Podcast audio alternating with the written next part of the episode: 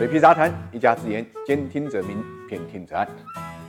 对于吃货来讲啊，是没有什么一顿饭不能解决的啊。如果说有的话，那就是加一顿饭而已。那对资本来讲，没有什么问题是不能通过交易解决的。如果有，那就是讨价还价而已啊。美国呢是个资本主义国家，特朗普呢是个商人出身的总统，所以极限施压呢就是美国漫天要价的交易特征。而在中国人眼中，能用钱解决的问题都不算什么事，实在不行了，拿钱就可以把它砸晕。TT 呢这个事件对于字节跳动来讲呢是个。飞来横祸，但从另外方面呢，也确认了 TT 在全球的影响力。现在很难讲是不是塞翁失马焉知非福，至少目前而言，Play IPO 的估值已经到了六百二十五亿美金，甲骨文和沃尔玛投入一百二十五亿美金呢，只占百分之二十的股份。不但张一鸣呢保持住了这个控股的地位，而且呢核心算法呢也依然在呢控制之中，规避了被迫出售或者封停的最坏的结局。对于美国政府而言，云上加注的方案可以理解。为所谓的信息安全问题啊，那么对于字节跳动而言，保证了 TT 的完整性和全球战略；对于中国政府而言呢，神助攻啊，也保证了中国企业的核心利益。三方都可以接受的方案，就是一个切实的方案。美国甲骨文和沃尔玛的介入，更是将中美通过资本纽带呢紧紧捆绑在一起。你说还有什么比这个对于脱钩是更好的回击呢？一旦 TT 在美国上市，正面硬刚 Facebook，TT 完全有可能成为全球影响力最。最大的互联网社交传播平台，这样的愿景和目前所说的屈辱相比啊，都是值得的，值得的，值得的。重要的话说三遍啊！所以张一鸣的此番机遇，犹如当年韩信的胯下之辱。但是大丈夫能屈能伸，既没有意气用事、冲冠一怒啊，也没有呢低三下四呢忍气吞声。虽然备受吃瓜群众的责难，但是终究呢是亮出了宁为玉碎不为瓦全的底盘，获得了对手的尊重。群众的理解是非常难得。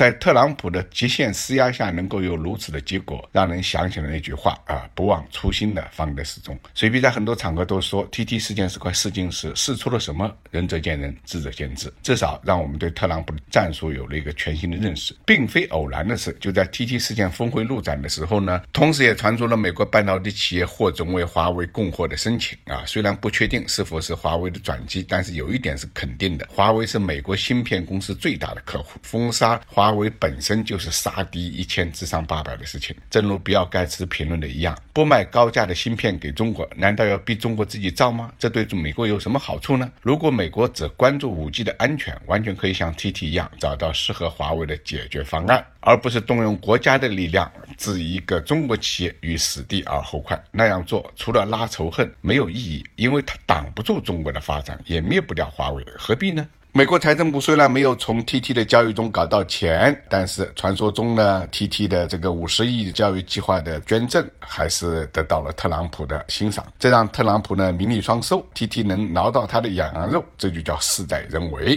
特朗普是真老虎还是纸老虎，取决于他面对的对手啊，这恐怕才是他那本交易的艺术的真谛。